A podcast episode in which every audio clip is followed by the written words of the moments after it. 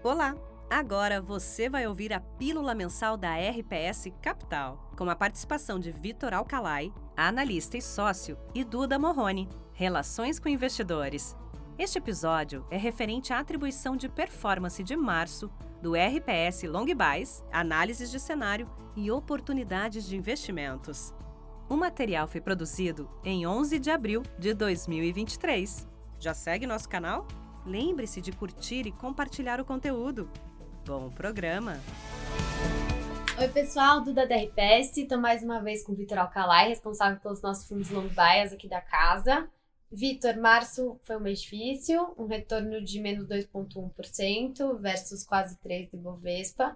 É, comenta então para a gente sobre os destaques do, da carteira, enfim, quais setores foram detratores, enfim, das nossas posições no fundo. Legal. Eu acho que, como você disse, março acho que foi um mês difícil, até pelo que a gente vinha comentando e pensando, até se posicionou né, nesse último mês. Como eu disse no último vídeo, a gente estava com uma cabeça mais comprada em Brasil e vendida em Estados Unidos, e março foi um mês onde a bolsa americana performou até que bem e a bolsa brasileira performou mal, né? Então, acho que dada a, a direção que o fundo estava posicionado, é, acho que no relativo não, nem foi uma perda tão relevante, dado que a gente errou bem esse cenário macro no mês. Apesar da gente não achar que, não ter se convencido né, que esse cenário vai permanecer assim olhando para frente. Então, só para adiantar, a gente segue ainda com essa posição comprada em bolsa brasileira e vendida em bolsa americana, mas isso não contribuiu para a performance do mês de março, tá? Então, eu acho que além disso, o que valeria mencionar são principalmente as posições de petróleo, né?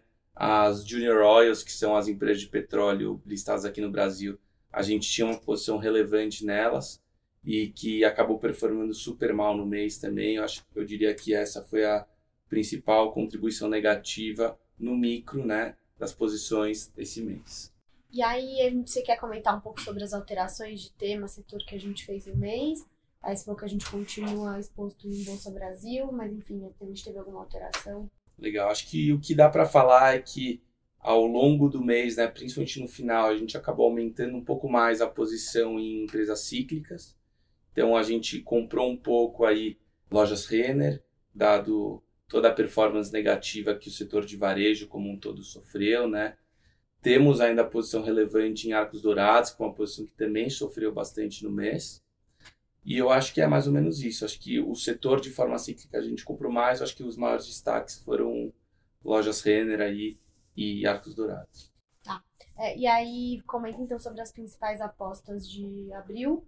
É, enfim, se a gente tem alguma preocupação. É, o que está acontecendo? A gente teve uma divulgação do arcabouço fiscal né, no final do, final do mês passado.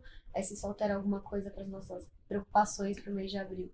Sim, vamos lá. Eu acho que em relação ao arcabouço o que o governo divulgou, na nossa opinião, né, foi menos pior do que o mercado esperava. Assim, apesar de muitos economistas ainda terem algumas dúvidas que não foram respondidas se essa conta efetivamente fecha e que isso conseguiria fazer o governo gerar um superávit primário daqui três anos mais ou menos, é, isso ainda não está claro, até porque não está definido da onde vão vir as receitas que o governo espera arrecadar mas eu acho que dá para ver uma luz no fim do túnel, né? Eu acho que dá para você no relativo ficar mais otimista do que você estava antes da divulgação. Então é o, é o que eu digo assim, apesar de Brasil não ser óbvio uma ótima alocação de investimento, acho que na margem está cada vez melhor, dado que as dúvidas estão cada vez menores, né? Além disso, acho que vale comentar nesse ponto que eu comentei da da receita que o governo deve arrecadar dinheiro. Eles falaram principalmente cobrando né, a parte de, do benefício fiscal que as empresas de varejo tinham de ICMS. Isso fez com que as empresas de varejo acabassem sofrendo bastante no mês.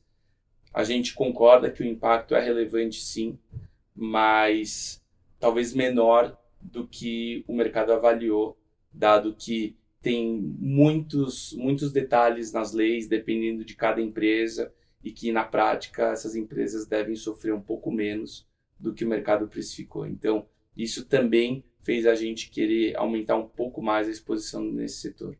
Acho que de destaques aí também, outras posições que a gente gosta e que a gente até, também aumentou um pouco é a Centauro, Vivara, entre outras. Né?